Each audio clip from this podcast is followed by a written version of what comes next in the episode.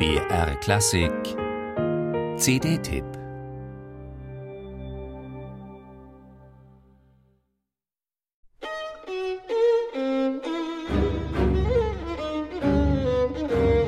Hinter jedes Stück, hinter jeden Satz schrieb er die exakte Aufführungsdauer in die Noten.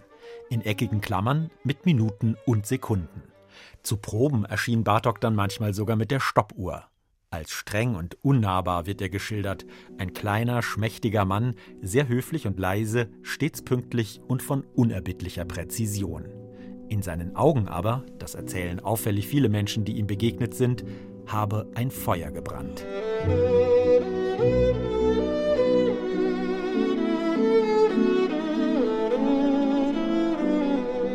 Hinter dem Präzisionsfanatiker verbarg sich ein überaus sensibler und verletzlicher Mensch voller überschwänglicher Gefühle. Aber auch mit feinem Humor. Wenn ein Musiker sich allzu sklavisch an die Noten hielt, allzu präzise spielte und vor allem nicht emotional genug, dann sagte Bartok mit feinem Lächeln: Ach, bitte spielen Sie das doch nicht auf so schrecklich Bartoksche Weise.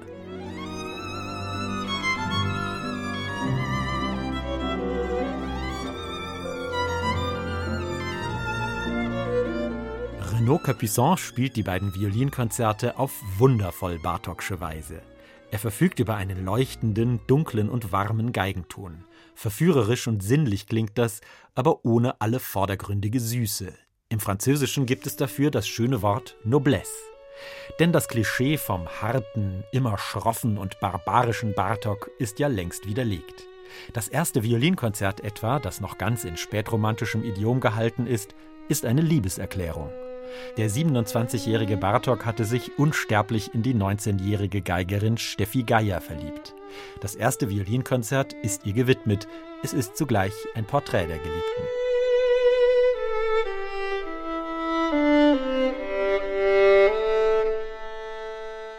Doch Steffi Geier ließ Bartok abblitzen.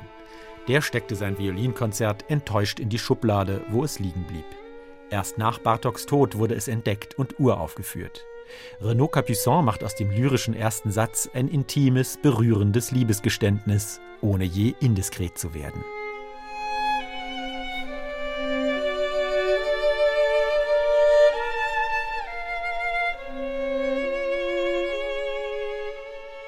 Ein Klassiker ist Bartoks zweites Violinkonzert, ein reifes Werk, entstanden 1938 kurz vor Bartoks Emigration nach Amerika.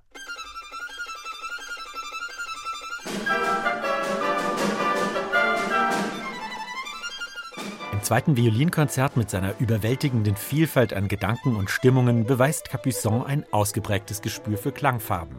Dabei ist ihm das London Symphony Orchestra unter François Xavier Roth ein hellwacher Partner. Bartoks ungewöhnliche Klangerfindungen inspirieren Solist und Orchester zu einem fast kammermusikalisch durchsichtigen Musizieren. Etwa wenn die Sologeige mit der Harfe oder dem Schlagzeug in Dialog tritt. Dieser Reichtum an ungewöhnlichen Farben und intensiven Gefühlen führt zum Kern von Bartoks Musik. Metronom und Stoppuhr kann man da getrost beiseite legen.